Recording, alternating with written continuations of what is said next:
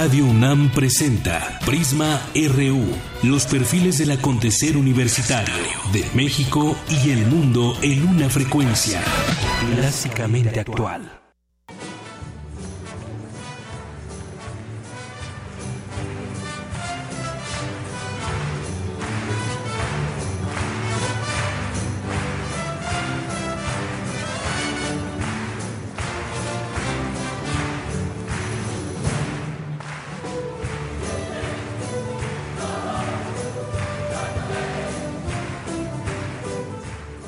Estamos escuchando a la OFUNAM con esta canción Crazy Little Thing Called Love, que es una interpretación de Queen, un concierto de Queen sinfónico que fue en la sala Nezahualcóyotl.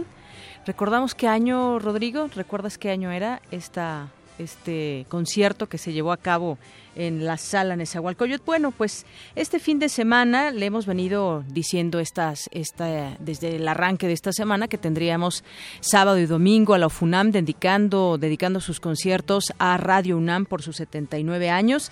Así que lo seguimos invitando para que asista a este concierto sábado 8 de la noche y domingo a las 12 del día.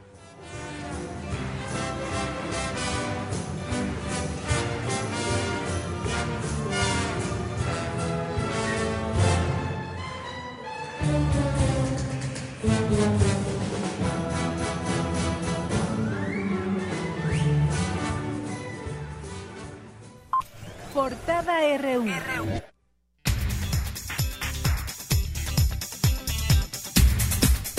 Y nos vamos a las noticias. Comenzamos con la información universitaria. El Grupo de Investigación de Cambio Climático y Biodiversidad de la UNAM aseveró que en México 80% de las tierras destinadas a la agricultura sufre degradación debido a la sobreexplotación y malos usos.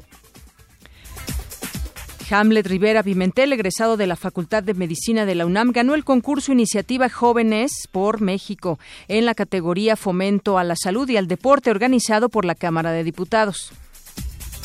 En Información Nacional, diputados ignoran a la iniciativa privada y aprueban Ley 3 de 3 sin cambios. Más adelante platicaremos con el presidente de la Coparmex y autoridades revelaron que el Güero Palma ordenó homicidios un mes antes de su captura en 1995. En este asunto, la Procuradora General de la República, Areli Gómez, destacó que la detención del narcotraficante fue consecuencia de un trabajo conjunto entre la PGR y el gobierno de Nayarit eran unas órdenes de aprehensión que se tenían eh, y que estuvimos trabajando con base en el convenio, los convenios, en el convenio de colaboración que tenemos con la Conferencia Nacional de Procuradurías y se trabajaron en eh, los ministerios públicos de la Procuraduría General de la República y del Estado de... Eso es lo que te puedo comentar. Ahorita está corriendo el término constitucional para que el juez eh, primero que él emita su declaratoria y después el juez determine. Y mañana sábado entra en vigor el nuevo sistema de justicia penal en todo el país. Luis María Aguilar, presidente de la Suprema Corte, dijo que es el camino correcto para la implementación de la justicia.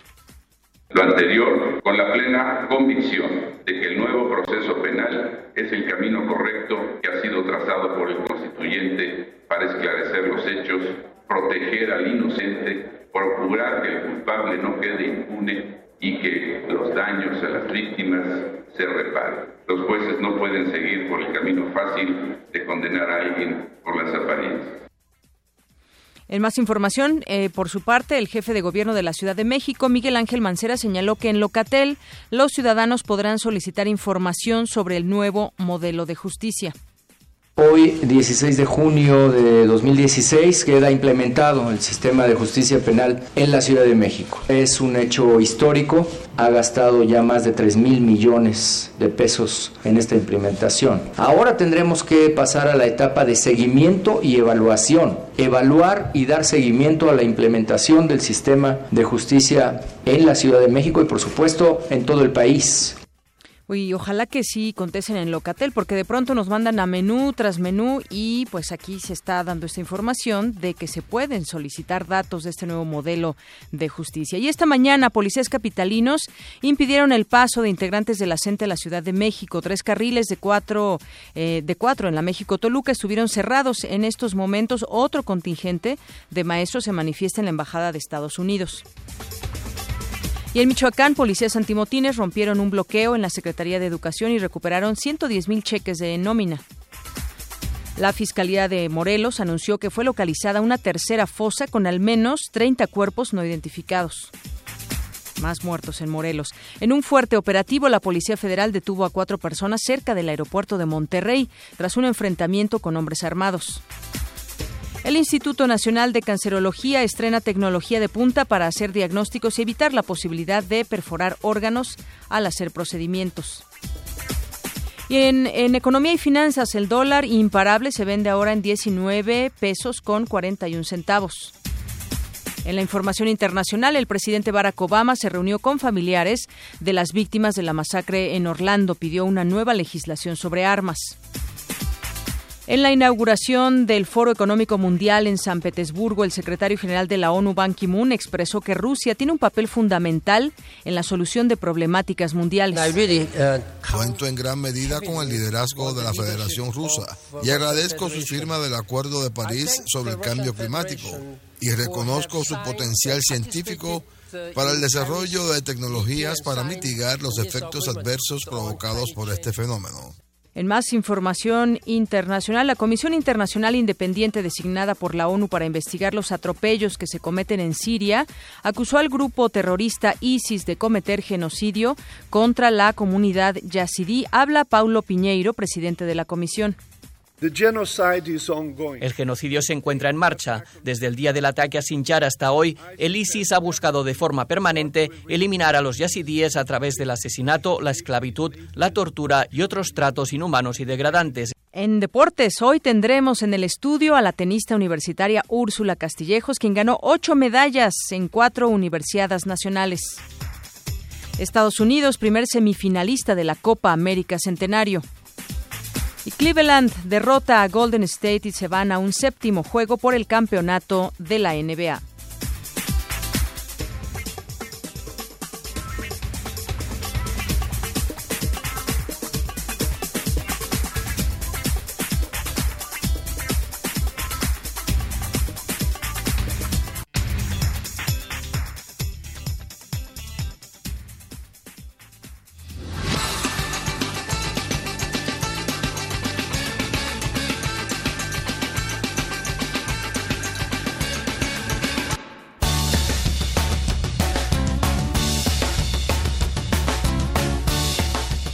Tema anticorrupción es un tema muy importante en el país. Sabemos que se han hecho esfuerzos anteriormente, sin embargo, todavía en el consciente colectivo, creo que todos los mexicanos en mayor o menor medida aceptamos la corrupción. No, pues yo digo que no van a funcionar, que pues no te van a, a decir realmente lo que tienen, de impropiedades, ¿no? Bueno, para mí no tiene caso, no, no no tiene fundamento. Yo creo que este, todas las leyes sirven siempre y cuando se respete. Conozco muy poco del tema, pero lo que oí es que le dieron la vuelta y este los senadores o los diputados ahora también quieren este vigilar a los empresarios y demás digo yo creo que es cultural debemos de comenzar por enseñar a, a los pequeños lo que es la corrupción lo que no debemos de hacer y este las leyes me parece que, este, que están un poco de más. Yo creo que sí, pero que las cumplan yo creo que sí. Pues yo creo que no, pues por la corrupción que se vive hoy en día, ¿no? No, no creo porque realmente no están atacando el problema de fondo, nada más es un es como que burocratizar burocratizar el, el tema.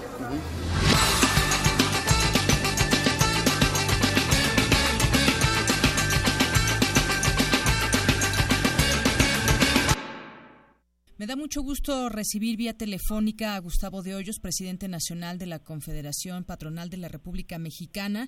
Muy buenas tardes, Gustavo. Muy buenas tardes, eh, gracias por la entrevista. Un saludo para usted y para toda la audiencia. Gracias. Bueno, pues ayer vimos algo inédito, una protesta contra la corrupción de parte de los empresarios. Yo le preguntaría qué fue, cuál es, eh, cuál fue y cuál sigue siendo el reclamo en ese tema de la corrupción.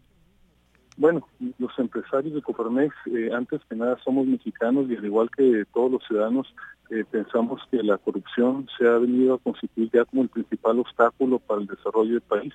Pensamos que se debe en buena medida la corrupción el hecho de que la pobreza que las a millones de mexicanos no pueda ser superada.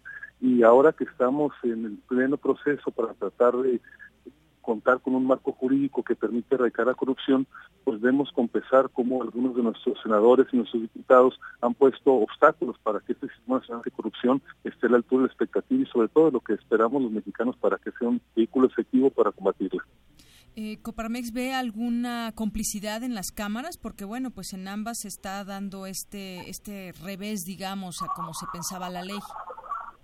Bueno, lo, que percibimos es que a muchos legisladores no les viene bien que exista un sistema nacional anticorrupción robusto. Nos preocupa que no se hayan querido comprometer a fondo con el combate a la corrupción y especialmente nos preocupa que teniendo la oportunidad histórica de cambiar esa percepción que tenemos la mayoría de los mexicanos sobre la opacidad con que se manejan nuestros funcionarios públicos hayan tomado el camino incorrecto y hayan decidido que particularmente en este reclamo ciudadano de que todos los funcionarios hicieran públicas sus declaraciones de intereses eh, fiscales y patrimonial, eh, no ir a fondo en ese tema y lo han dejado eh, un tema, digamos, que no es tan robusto como esperábamos y que lo han dejado pospuesto por una decisión posterior de, de un órgano y no claramente previsto en la ley. En este tema, justamente, presidente nacional de Coparmex decía, no es una lucha contra políticos, es una lucha de ciudadanos contra la corrupción. En este sentido, la, la Coparmex exigió un sistema anticorrupción completo que realmente castigue y erradique la corrupción. En respuesta, les dijeron, bueno, pues también los empresarios que transparenten los recursos, sobre todo los que provienen del ámbito público. ¿Qué responden ustedes a los, a los legisladores? Bueno, a los ciudadanos y entre ellos los empresarios no nos preocupa eh, hacer públicos nuestras operaciones. De hecho, desde hace mucho tiempo lo hacemos cotidianamente porque cada depósito bancario, cada factura que emitimos está en conocimiento, en este caso de la autoridad fiscal. Lo que sí nos preocupa es que se esté tratando de crear una cortina de humo que los legisladores estén tratando de, alguna manera de, ocultar eh, lo que realmente interesa a los ciudadanos, que es conocer eh, la situación patrimonial de los funcionarios. Este sistema nacional de corrupción no está diseñado, no está pensado para los ciudadanos y con esta adición que hicieron los senadores, pues se pierde foco y se pierde, digamos, el objetivo principal de la iniciativa.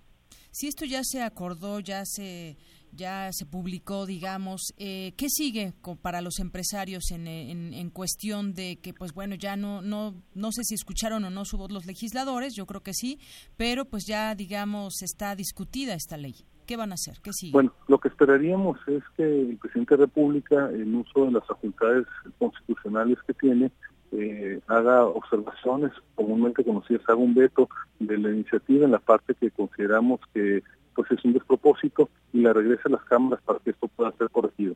Eh, si no es así, pues evidentemente eh, las personas estarán en su derecho de intentar los medios de defensa que consideren más eh, convenientes. Pero quiero decirle que más allá del tema de la ley, nosotros no entendimos esta batalla pensando en que se acababa el día que se aprobaban las leyes. Realmente la batalla contra la corrupción apenas está empezando. la lucha que se tiene que dar es apenas un punto de inicio la aprobación de este sistema y tenemos que asegurarnos que sí o sí en los próximos años, eh, pero de manera inmediata empiece a cambiar este panorama que tenemos de corrupción en el país. Muy bien. Bueno, pues Gustavo de Hoyos, le agradezco mucho esta entrevista con Radio UNAM aquí en Prisma RU. Muchísimas gracias. Eh. Un saludo para ustedes, a todo bien. Muy buenas tardes. Gracias, buenas tardes. Vamos un corte y regresamos. Para nosotros, tu opinión es muy importante. Síguenos en Facebook como Prisma RU. Queremos conocer tu opinión. Síguenos en Twitter como arroba PrismaRU. Ingredientes para hacer la pócima de la diversión. Intrépida. Ratones de laboratorio. Plumas de pollo creativo. Mm, medio litro de carcajadas. Y listo. revolvemos todo y decimos...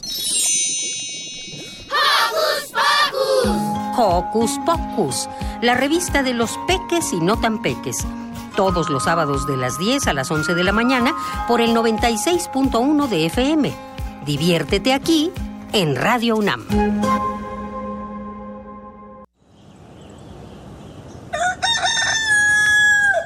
Un estudio reveló que para iniciar bien el día es bueno beber una taza de café, tomar un buen baño y sobre todo cultivar los oídos. Escucha la vida con otro sentido. Primer movimiento. El mundo desde la universidad. Acompaña a Luisa Iglesias, Juana Inés de Esa y Benito Taibo de lunes a viernes de 7 a 10 de la mañana por el 96.1 de FM. Radio UNAM.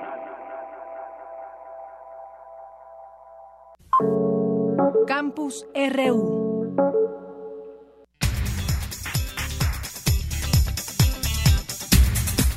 Regresamos una con 19 minutos. Hoy es el Día Mundial contra la Desertificación y la Sequía. Al respecto, mi compañera Dulce García nos preparó um, la siguiente información. Adelante, Dulce, buenas tardes. Gracias, Deyanira. Muy buenas tardes a ti y al auditorio. Este 17 de junio se conmemora el Día Mundial de la Lucha contra la Desertificación y la Sequía. La Asamblea General de las Naciones Unidas lo declaró en 1994 con el objetivo de fomentar la conciencia pública y centrar la atención en aquellos países gravemente afectados al respecto. Según un reporte de la Comisión Nacional del Agua, este año 837 municipios de 26 entidades federativas del país presentan clima anormalmente seco, 245 sufren sequía moderada, 33 padecen una severa y 20 una extrema. El estado con el mayor número de ayuntamientos afectados es Oaxaca, con 280. Le sigue Veracruz, con 153, Yucatán con 86, Michoacán con 74, Puebla con 65, Sonora con 51 y Guerrero también con 51, entre otros. Radio UNAM platicó con el doctor Luis Marín Stillman, investigador del Instituto de Geofísica de la UNAM, quien dijo que estos fenómenos están proliferando no solo en México, sino en todo el mundo por el cambio climático. Lo que estamos viendo es por todas las emisiones de los combustibles fósiles, tales como la gasolina que quemamos, el carbón, etcétera, eh, nos están alterando muchísimo el, clima. Y esto nos está dando resultado es que tengamos menos lluvia y que la, las temporadas de lluvias se vuelvan más cortas y más intensas es decir, que tengamos más lluvia en periodos más cortos. No es nada más en nuestro país. California ya tiene una sequía de más de cinco años en estado de emergencia y otros países eh, tan grandes como Australia ya tienen varios años también padeciendo sequías importantes. Marin Stillman dijo a Radio UNAM cómo podemos evitar que la desertificación y las sequías continúen a largo tiempo, bueno, tratar de usar menos los coches, apagar las luces en las en nuestras casas, tratar de ser más cuidadosos con nuestra agua. Si tenemos una fuga, por ejemplo, ya que lo que nos ayuda en tiempos de sequías es el agua subterránea, pero más de la mitad de los acuíferos de nuestro país no están sobreexplotados. Es decir, les estamos sacando más agua de la que les llega cada año. Esto quiere decir que con el tiempo nos vamos a acabar nuestras reservas de agua, que en tiempos de sequías, más de 80 millones de mexicanos dependen del agua subterránea como única fuente. Algunos de los daños más severos por este fenómeno se han hecho presentes en la región del Bajo Balsas de Michoacán, donde se han perturbado los cultivos durante los últimos 50 años. Hasta aquí el reporte de Yanira. Muchas gracias, Dulce. Pues ya escuchamos, acciones sencillas pueden ayudar a revertir efectos de sequías para evitar posteriormente desertificaciones. Hoy justamente el mensaje del secretario general Ban Ki-moon decía que sin una solución a largo plazo, la desertificación y la degradación de las tierras no solo afectarán el suministro de alimentos, sino también propiciarán un aumento de las migraciones y pondrán en peligro la estabilidad de muchas naciones y regiones. Por esta razón, los dirigentes mundiales decidieron que lograr la neutralización de la degradación de las tierras sería una de las metas de los objetivos de desarrollo sostenible. Sin duda un tema muy importante. Me voy ahora con mi compañera Cindy Pérez, que nos tiene información acerca de Moisés Vázquez. Es el nombre del joven que da vida a Spider-Man en la Facultad de Ciencias para impartir la materia de lenguajes de programación. Cuéntanos, Cindy, buenas tardes. Muy buenas tardes, Deyanira y auditorio de Prisma RU. Un joven de la Facultad de Ciencias de la UNAM ha dado vida al superhéroe Spider-Man para impartir en las aulas desde hace dos años la materia lenguajes de programación. En entrevista para Radio UNAM, Moisés Vázquez, mejor conocido como Spider-Moy, dijo que el valor y la fuerza de voluntad de los superhéroes llamaron su atención. Vamos a escucharlo. en más de un capítulo se muestra bueno, qué hubiera pasado si otra persona tiene el traje del hombre araña, por ejemplo y falla porque no tiene esa idea, no tiene esa convicción de hacer lo correcto sin esperar algo a cambio. Yo creo que lo atractivo de un superhéroe es eso, su idea, su forma de pensar. O sea, y cada que yo veía que sea lo correcto, aunque perdiera una chica, aunque perdiera a lo mejor dinero, yo decía, pues yo quisiera tener la mitad de valor que tiene ese, ese hombre, ¿no? Y cuando leí el cómic número 661 de Amazing Spider-Man, el hombre araña va a dar clase a la Academia Avenger. Vi esa escena y dije, oye, sería divertidísimo o sea, que en la UNAM fuera Spider-Man a la clase y de ciencia. El pasante de la licenciatura en Ciencias de la Computación dijo que dar clases disfrazado del hombre araña representa un gran poder que conlleva una gran responsabilidad. Es la voz del joven universitario. Me di cuenta que el traje se inspiraba confianza. Digo, no por traer el traje la clase se desvía o no, no, no, no, todo lo contrario. Si ven que llevo el traje es porque va a haber algo importante. Trato de hacerlos participar. No hace falta un deseo para hacer una clase buena yo lo que creo que hace falta es encontrar la manera de hacerla divertida tanto para el alumno como para el profesor. A mí me funcionó un disfraz, comprometerse consigo mismos a que cada clase va a ser mejor que la anterior. Del lado de los profes. Y del lado de los alumnos, afrontar la responsabilidad de lo que implica tomar clase con ese profesor. Moisés Vázquez manifestó que pues bueno ha sido una experiencia muy grata y que sus alumnos le han dejado también muchos aprendizajes. Hasta aquí el reporte de Yanira. Muchas gracias, Cindy. Muy buenas tardes. Muy buenas tardes. Pues sí, e incluso hay pues varias fotografías que circulan en las redes sociales. ¿Cómo se ve a Spider Moy? Eh, Moisés dando clases con este con ese traje que además le queda bastante bien es un es un es un disfraz que le queda bastante bien de hombre araña y ahí están muy atentos los alumnos atendiendo a sus explicaciones. Bueno, vámonos ahora a información nacional. Durante la mañana hubo caos allá en Santa Fe por un bloqueo de la hubo un operativo que se desplegó desde muy temprano para eh, retener camiones de la CENTE y evitar que estos entraran a la ciudad. Sin embargo, esto generó una intensa carga vehicular en la zona de Santa Fe, además de que de por sí es una zona complicada. En este dispositivo participaron elementos de la Secretaría de Seguridad Pública. Fue a las 8.45 donde la vialidad más afectada, de acuerdo con reportes, era Constituyentes a la altura de Santa Fe.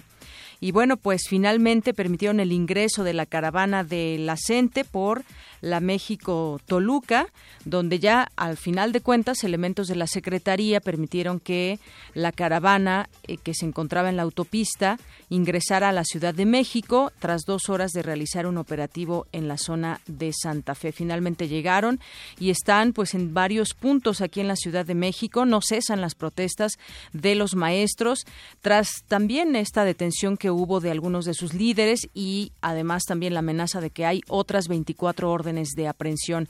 En lo que refiere a Michoacán, policías antimotines rompieron un bloqueo de maestros disidentes y rescataron a ciento, 110 mil cheques de nómina de la Secretaría de Educación del Estado, los cuales corresponden al pago de la quincena pasada. Estos no han podido ser entregados por las acciones de la coordinadora, que exige que se anulen los descuentos aplicados en 10.700 pagos. Pero también algo que se sigue viendo y lo seguimos comentando aquí es que no hay un diálogo abierto con los integrantes de la CENTE. Vamos a tratar de platicar en, en, otro, en otro momento, la semana que viene, con alguno de los líderes, algún maestro que esté en estas acciones que se llevan a cabo, porque por lo que vemos no van a no van a cesar en tanto no se abra alguna mesa de diálogo por parte del gobierno federal. Y en otro tema, personas desconocidas causaron destrozos la madrugada de este viernes en el centro de pago automático de la Comisión Federal de Electricidad, localizado sobre el periférico, esto ya en Oaxaca. Lanzaron una bomba Molotov que rompió los cristales de las instalaciones sin que se robaran nada. En otro tema, fallece una joven de 16 años que había recibido balazos en la pierna y otro en el brazo durante un ataque ocurrido en el municipio de Acatzingo, esto allá en Puebla, con la muerte de un adolescente en un hospital público. Suman cuatro las víctimas de este ataque armado ocurrido pues hace ya varios días contra jugadores y asistentes a un partido de béisbol en el municipio poblano de Acatzingo. Pues sin duda algo que que mm, de muy lamentable, pero además que conmovió cómo llegan personas armadas en camionetas y abren fuego a los civiles. También, eh, pues nos vamos a enlazar ahora con mi compañero Abraham Menchaca, que nos tiene información de economía. El Banco Mundial disminuyó sus pronósticos de actividad económica para América Latina este año. Abraham, buenas tardes, adelante. ¿Qué tal, Deyanira? Buenas tardes. Un saludo a los amigos de Prisma. De acuerdo con el más reciente informe del Banco Mundial sobre las perspectivas de crecimiento económico a nivel global, los mercados emergentes y las economías en desarrollo han tenido dificultades para adaptarse a la disminución de los precios del petróleo y otros productos básicos clave. Para América Latina y el Caribe, los pronósticos reflejan una contracción del 1.3% en 2016. Sin embargo, el organismo estimó que la región volverá a crecer en 2017 para alcanzar cerca de un 2% en 2018. El doctor José Luis Martínez, académico de la Facultad de Estudios Superiores Aragón, indicó que la zona mantendrá un crecimiento económico lento este año y se fortalecerá hasta el segundo semestre de 2017. La apreciación y la perspectiva que tiene el Banco Mundial de un crecimiento mucho más lento y se deriva principalmente por la desaceleración de la economía mundial, principalmente por el aspecto de China, sobre todo, y también que Estados Unidos no ha logrado una aceleración tan fuerte como se, esperaba y también toda la problemática en la economía europea sobre todo en donde pues hay economías como España como Italia como Grecia que todavía no logran recuperar su Deyanira, el organismo multilateral pronosticó que México crecerá 2.7 este año sobre todo para, para el caso mexicano, en donde es claro que nos ha afectado fuertemente la reducción del precio del petróleo a nivel internacional. Con ello, las restricciones presupuestarias que incluso se han anunciado que se van a llevar a cabo, lo cual evidentemente limita la demanda doméstica, o sea, la del mercado interno, y en ese sentido, en efecto, se desacelera el crecimiento de la inversión productiva, la inversión privada también, y con ello, pues yo no espero en el final del año, el segundo semestre, sino que es probable hasta el segundo semestre del 2017 que podamos nosotros observar una dinámica mejor para la economía mexicana. El banco también bajó su previsión mundial de 2.9 a 2.4% al cierre del año. De Yanira, el reporte que tengo. Muchas gracias, Abraham. Buenas tardes. Muy buenas tardes. La una con 31. Bueno, actualizándole la información de la CENTE, todavía se encuentran los maestros ahí en la Embajada de Estados Unidos. Entre sus pancartas, pues se leen demandas de la liberación de líderes de la CENTE, donde están, eh, pues ahora, como le comento, ahí a las afueras de la Embajada de Estados Unidos sobre Paseo de la Reforma. Una con 31 minutos, vamos a hacer un corte y regresamos con más aquí en Prisma RU. ¿Sabías que... La UNAM benefició en 2015 a más de 285 mil estudiantes a través de diplomados, cursos, talleres, seminarios y conferencias presenciales, semipresenciales y a distancia. Queremos conocer tu opinión. Síguenos en Twitter como arroba PrismaRU. Para nosotros, tu opinión es muy importante. Síguenos en Facebook como PrismaRU. La música es mi vida por completo, es mi sueño y ahora pues es mi realidad. Que al fin y al cabo es algo que haces para crear, no para destruir, para hacer algo mejor de, de este mundo. Me parece que es algo que cura a las personas, que impacta la vida de los demás. Es más de lo que yo pensaba. La música para mí es la manera más fiel de acercarse al alma. Sí, es euforia, es emoción, es como sentir que estás viva. Es libertad. Yo creo que es lo más cercano a volar. Miocardio, la génesis del sonido. Un viaje que te llevará al corazón de la música. Martes y jueves a las 15 horas por el 96.1 de FM, Radio UNAM.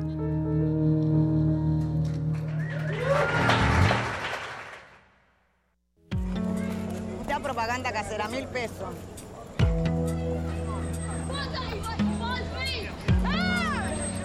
Of your country.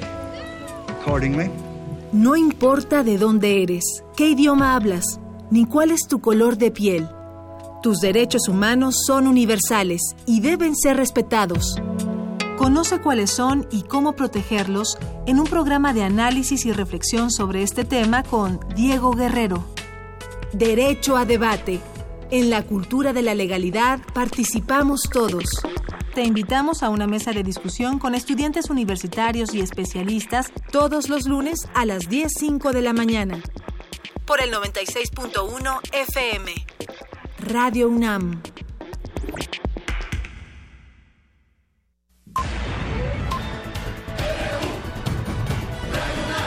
Prisma RU. Con Deyanira Morán. Global RU.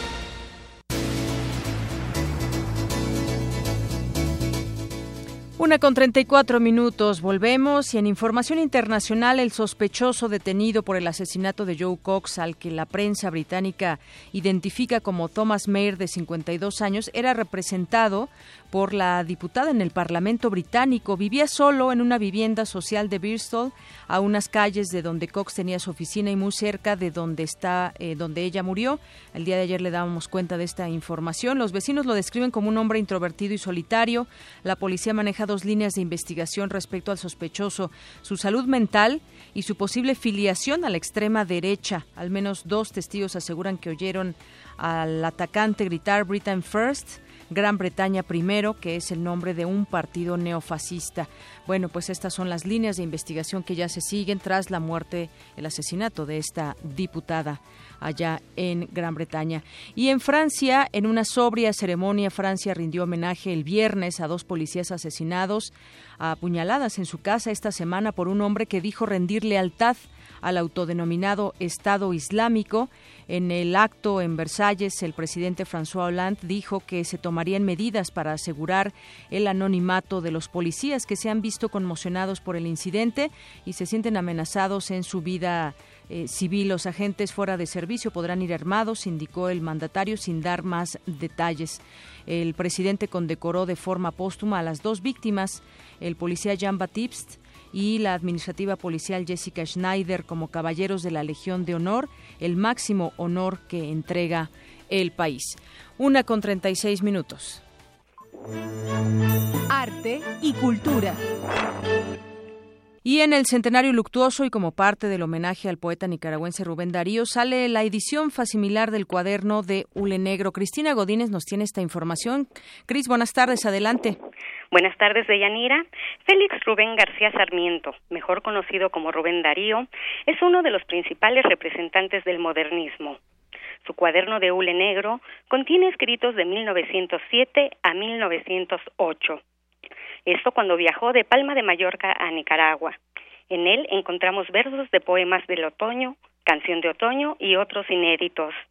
Habla Norma Villagómez Rosas, académica del Centro de Investigaciones sobre América Latina y el Caribe de la UNAM. 1916, todos sus documentos personales, su archivo personal, quedó en manos de Francisca Sánchez, que fue su mujer y la madre de un hijo llamado Huicho. Y todos estos documentos personales implican una gran riqueza porque son documentos que no se conocen, a pesar de que Francisca Sánchez entregó todos esos documentos al gobierno español. Entonces, es muy importante que se den a conocer, pues porque conoce uno más entrañablemente a un autor tan importante como Darío. La también editora de la revista Cuadernos Americanos dice que Rubén Darío modificó el campo de las letras. Y a raíz de su centenario se está dando una revaloración completa de su persona y su significado. Autores tan importantes como Jorge Luis Borges y Octavio Paz lo han reconocido como el fundador y el libertador del lenguaje, porque él hizo una revolución completa. Borges y Octavio Paz afirman que sin Rubén Darío no se habría dado esa renovación de las letras. Y lo más importante del trabajo de Darío es que insertó todo el conocimiento universal europeo en su obra y entonces el modernismo renovó la literatura tanto en América Latina como en Europa y a partir de eso se puede decir que la literatura estaba a la par con la europea. Su pareja, Francisca Sánchez, donó al gobierno español diversos documentos, entre ellos el cuaderno de hule negro, pero es hasta ahora que se publica la edición facsimilar. De Yanira, auditorio de Prisma RU, hasta aquí la información. Muchas gracias. Buenas tardes. Buenas tardes.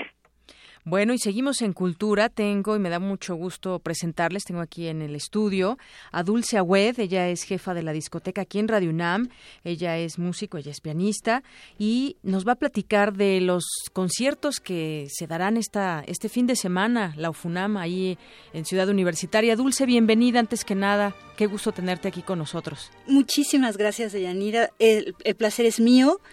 Bueno, pues realmente les puedo comentar que es verdaderamente muy emocionante ver la construcción de un programa.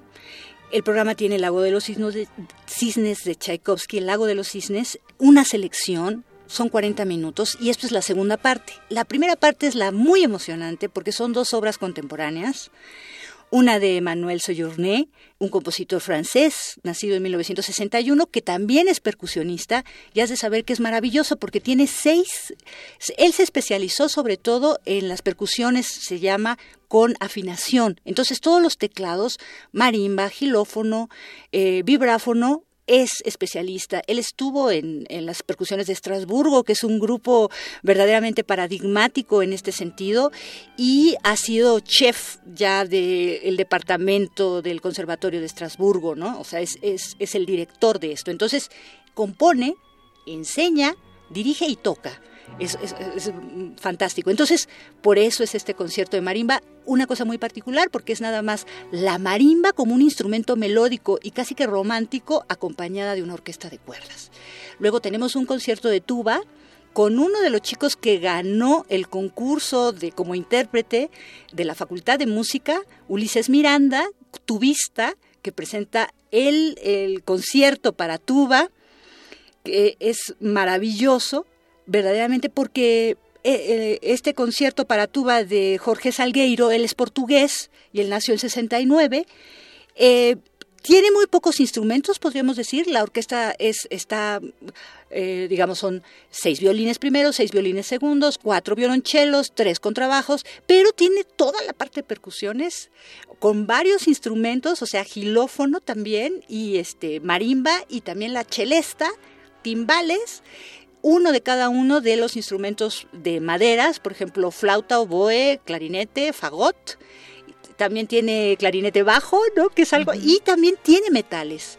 Entonces vamos a escuchar una música que les va a fascinar porque a veces eh, ciertos escuchas tienen miedo cuando se les habla de música nueva pero no todo es ruido no, no temperado y tampoco no todo es, experimentación, ¿no? En este caso los compositores son neorrománticos en cierto sentido, neoclásicos y sobre todo muy eclécticos. Sojourné sobre todo, él es improvisador inclusive en orquestas de jazz, entonces vamos a oír unas mezclas muy interesantes también de este, este tipo de música tradicional que gusta muchísimo y yo creo que va a ser súper emocionante.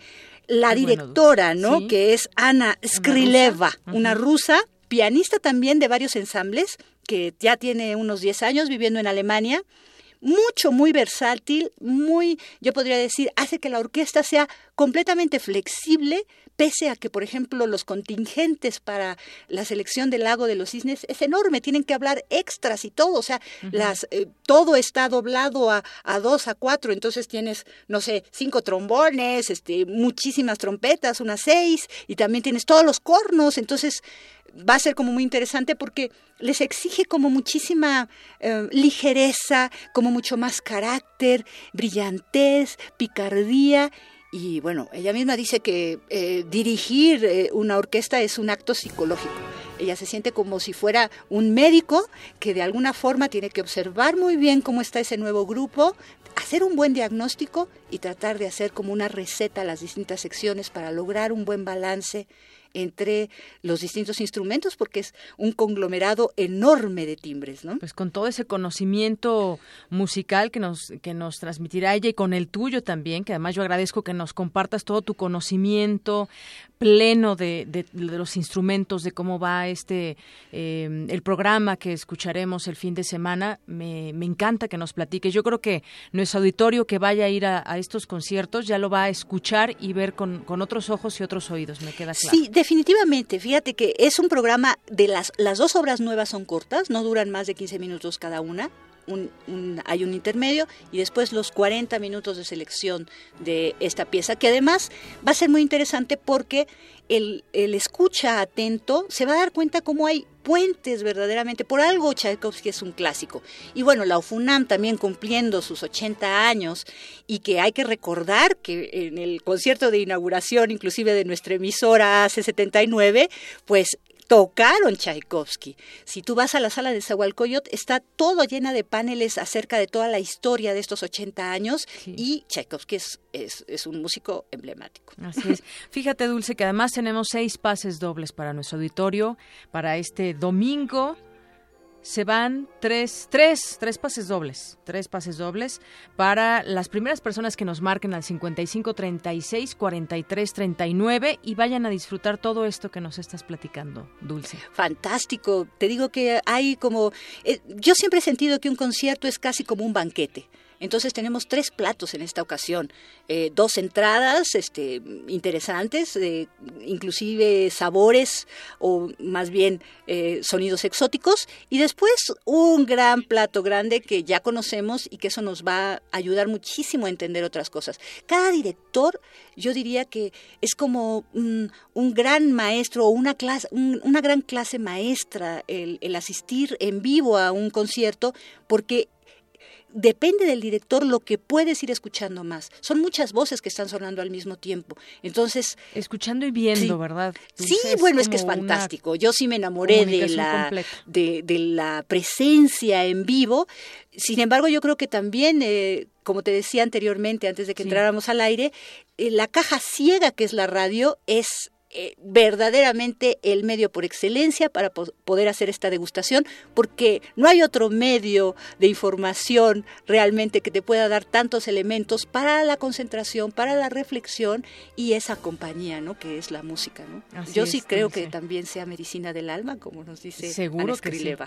Seguro que sí. Pues muchas gracias, muchas De gracias que, Dulce encantada. por estar aquí con nosotros en Prisma RU, que ya vamos a tener tus comentarios, tu participación a lo largo de las siguientes semanas. Fantástico, muchísimas gracias y estaremos escuchando mucha música buena. Claro que sí, muchas gracias. Y bueno, ya tenemos tres pases dobles, les decía por teléfono, pero tres pases dobles más a quienes nos escriban por Facebook. El Facebook es Prisma RU, así que también tenemos tres pases dobles para quienes nos, nos escriban por Facebook. Nos vamos ahora, nos vamos ahora con poesía y ya está lista.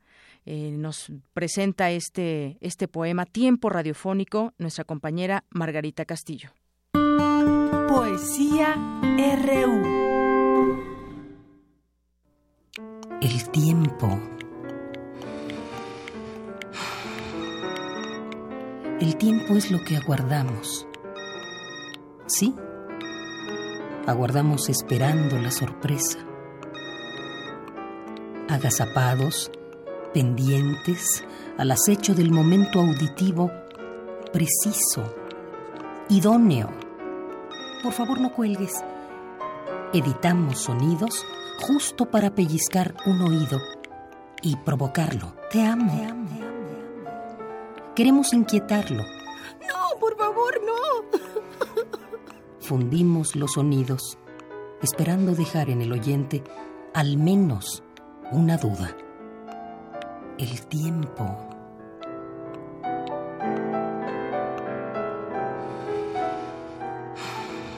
El tiempo es lo que aguardamos. Son las 6:16 de la mañana. Aguardamos esperando la sorpresa. Me despertó esta idea.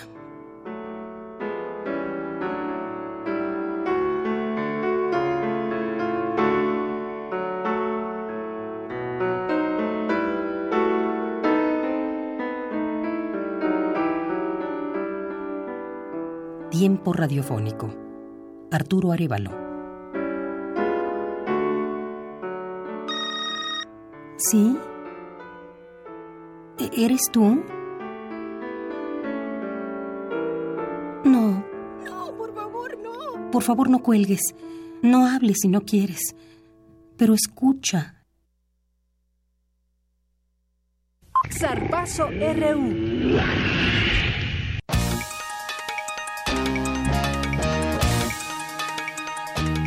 Bien, y como le habíamos adelantado al inicio del programa, tendríamos aquí en estudio a Úrsula Castillejos, quien ya está aquí, ella es tenista y nos va a platicar pues mucho de su trayectoria. ¿Cómo estás, Úrsula? Bienvenida. Hola, muy buenas tardes. Eh, pues muy contenta de estar aquí. Muchas gracias. Gracias. Y también está con nosotros, por supuesto, Eric Morales, que es nuestro experto en deportes en Prisma RU. Eric, buenas tardes y qué bueno que nos traes a Úrsula al estudio. Deyanira, buenas tardes, amigo del auditorio, ¿cómo están? Pues sí, tenemos hoy una invitada de lujo aquí en Prisma RU.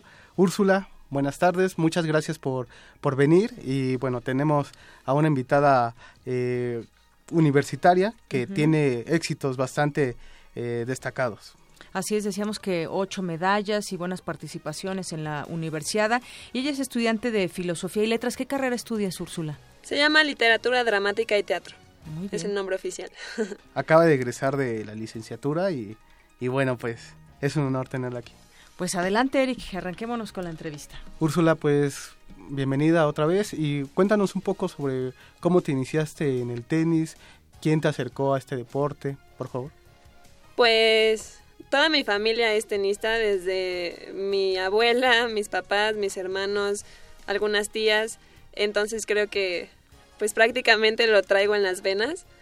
Y pues desde que tengo memoria, pues eh, me llevaban al club y veía a mis papás y a mis hermanos jugar. Y un día pues se me antojó y le pedí a mis papás si podía jugar con ellos y me dijeron que sí. Y ya de ahí me metieron a clases y ya, fue así como surgió. Participaste en las últimas cuatro universidades nacionales, ¿verdad? Sí. Eh, obtuviste ocho medallas, cuatro de plata, cuatro de oro. Pues son éxitos que son muy importantes para la universidad. ¿Cómo te sentiste en la participación de estos torneos? Pues la verdad, muy feliz y contenta porque a mí me encanta la competencia y más esa clase de torneos donde, donde veo a amigos de otros lados de la República que, que normalmente no veo aquí. Eh, me recuerda a torneos nacionales que jugaba antes, eh, los juveniles. Entonces sí, eh, son torneos que me, me gustan mucho. ¿Tienes alguna universidad en especial que traiga un recuerdo, algo? Pues la primera, la que fue en Sinaloa, se me hace muy especial porque pues fue como un retorno al tenis, porque cuando entré a la universidad yo ya había decidido enfocarme más en los estudios y dejar un poco de lado el tenis y el profesor Octavio Vázquez fue el que me estuvo contactando para tratar de convencerme de que jugara a la universidad, pero yo me negué algunas veces y ya por fin me logró convencer. Y cuando fui a la universidad, la verdad, no me arrepentí porque volví a sentir esa adrenalina y, y otra vez me reuní con, con esa gente que, que ya conocía, mis amigos. Sí, entonces sí. Qué bien, eh, Úrsula. Fíjate, hace poco eh, la Gaceta Un- de eh, la Gaceta UNAM escribía acerca de ti un poco, pues tu historia, algunos aspectos, y dice que cuando se habla de tenis en la universidad hay que referirse sin duda a Úrsula Castillejos, y eh, porque nada más te has consolidado ya en esta disciplina, eres una de las máximas exp- exponentes, destacando tu papel en la Universidad Nacional. Pero cuéntame un poco, ya nos decías que desde tu abuelita y toda tu familia, Sí. pues practican el, el tenis, prácticamente creciste en las canchas de tenis, por decirlo de alguna manera. Yo te pregunto, eh, pues con tus compañeros, la gente, los competidores, muchas veces se cree que este es un deporte muy inaccesible o que es muy caro. Cuéntame un poco de ello. Para ti fue así, a lo mejor, digo, ya traes todo lo de la familia, pero tal vez con otros compañeros puedan comentar al respecto de ello. ¿Tú lo crees así? Eh, creo que sí es un deporte. La gente lo considera muy elite por lo mismo de que es caro. Las raquetas son caras, los tenis son caros y, y los tenis te duran muy poquito. Las maletas son caras, las pelotas. Bueno, no son tan caras las pelotas, pero tienes que estarlas cambiando. Pero lo más caro es tener acceso a, a un club con canchas de tenis, eh, pagar aparte a un entrenador. Entonces sí, juntando todo, sí se vuelve una cantidad bastante fuerte de dinero. Pero bueno, la ventaja que hay en la UNAM es que pues es gratis, no, no necesitan pagar entrenador, no necesitan pagar canchas, eh, tampoco pelotas, porque ahí las proporcionan. Lo único que sería sería pues la vestimenta y las raquetas y pues ganas. y también, como le comentaba él hace rato que me preguntaba si alguna vez pensé en dedicarme al tenis profesional, eh, sí lo pensé, pero igual se necesita mucho dinero para, para poder tener una gira al año. es, es una cantidad muy, muy fuerte de dinero y la verdad aquí en México es bastante difícil en este deporte porque la Federación Mexicana de Tenis no apoya, es muy raro que apoye y si apoya pues necesitas tener contactos ahí, mm, entonces sí. Sí, las federaciones de pronto ha, sucedido eso con, con, algunas, ¿no? Y bueno, ¿a qué edad decías que habías iniciado? A, los seis años. A los seis años comenzaste a practicar tenis. ¿Y en la UNAM dónde practicas? ¿Dónde practican los deportistas de, tenis? En, oh, por donde está el frontón cerrado, la Facultad de Contabilidad. y... La de Contaduría y Administración. Ajá. Por ahí están las canchas de tenis eh, y la cancha de fútbol. Muy bien. Sí. Pues Yanira te comento que Úrsula es tetracampeona en dobles en la Universidad Nacional. Es un es algo que no tan fácil se consigue y yo que quisiera preguntarte Úrsula, ¿qué se necesita para lograr esto? Porque es algo muy difícil. Uy, necesitas muchísima dedicación, muchísimo esfuerzo, muchísimos sacrificios. Sí, es, es algo que luego la gente no lo comprende y porque de hecho se han acercado muchas mamás últimamente a preguntarme, eh, a decirme que sus hijas están jugando tenis y que van muy bien y que cómo le hice, pero a la hora de que yo les cuento mi experiencia, se cierran, se niegan. Por ejemplo, luego les digo, no, pues mira, antes de un partido se tiene que dormir máximo a las 10 de la mañana porque al otro día se tienen que levantar muy temprano para ir a calentar, aunque juegues a las 3 de la tarde, tienes que levantarte a las 6 de la mañana para llegar a las 7, pelotear un rato, porque después cuando empiezan los partidos ya no hay canchas. Y, y, lo que me dicen es como de, ay, no, pero si juega hasta las 3, como, ¿por qué? Y, pero tiene su caricatura a las 10 de la noche, entonces yo no le puedo apagar la tele. Es como, o sea, ¿quieres que sea campeona o, quiere, o no? O sea, son cosas que me conflictúan mucho, pero la gente no entiende que, que se tiene que tener ese sacrificio y esas ganas de en verdad querer llegar lejos y, y, o sea, si le estás dedicando a una cosa, puedes dedicarle el 100% o hasta más menos sí. no se puede. Decías que son evidentemente sacrificios, como cuando quieres lograr algo, pues sí, tienes que sacrificar el tiempo de otras cosas, a lo mejor incluso propias de, de, tu juventud, fiestas, qué sé yo, cuando tienes, cuando tienes participaciones, pues evidentemente no te podrías desvelar, andar de fiesta, ¿no? Son parte de los sacrificios, pero yo creo que esos sacrificios valen la pena y después cuando terminas y te cuelgas una medalla te sientes, me imagino, grandiosamente bien. Sí, ya está, se vuelve parte de tu vida. Por ejemplo, porque también tenía muchos compañeros que fumaban o tomaban excesivamente y es algo como como que va en contra de ser deportista, como que sí saca mucho de onda y también en esta última universidad me cayó mucho el 20 de, de por qué están las personas que destacan lo, bueno, en este caso, los tenistas que somos destacados y los que llevan intentándolo pero no lo han logrado. Y me di cuenta que es por lo mismo, por, por esa disciplina que tienen unos y por las que no tienen los otros te, contagian, eh, bueno, más bien tú contagias a tus compañeros, muchas veces te preguntan, oye, ¿cuántas horas entrenas? Y demás, ¿ha habido alguien que te diga, oye, pues a mí me gustaría hacer deporte también, a lo mejor no precisamente tenis, pero sí algún otro, contagias a tus compañeros? Pues sí, yo creo que sí.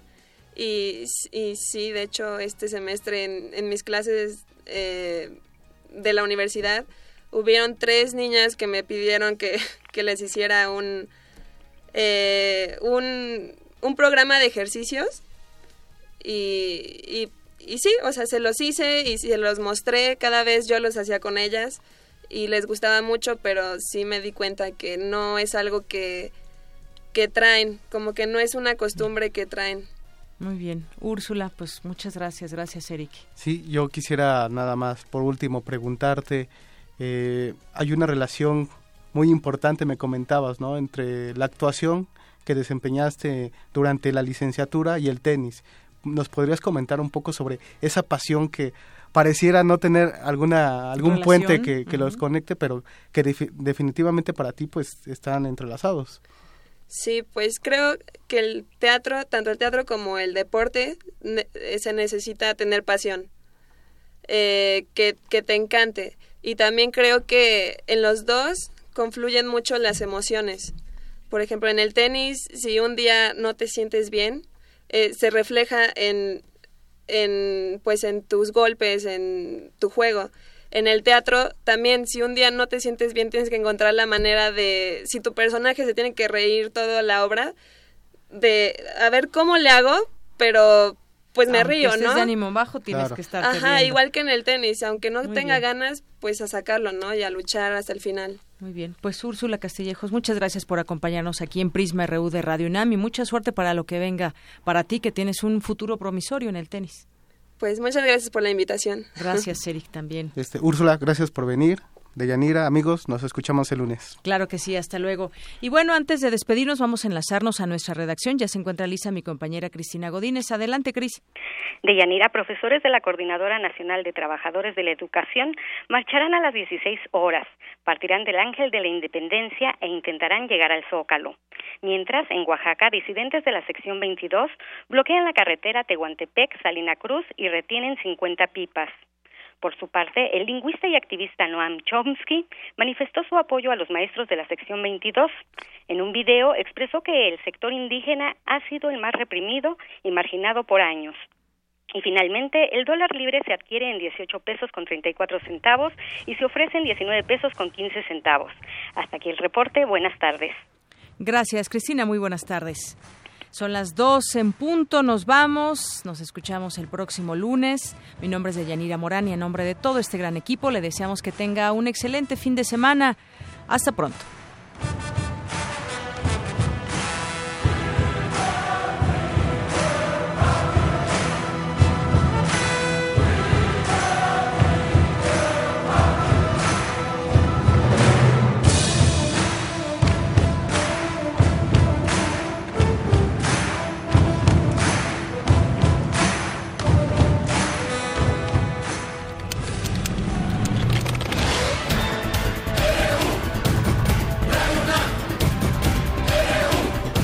Prisma RU, los perfiles del acontecer universitario de México y el mundo en una frecuencia, de lunes a viernes, de una a 2 de la tarde. Radio UNAM, clásicamente informativa.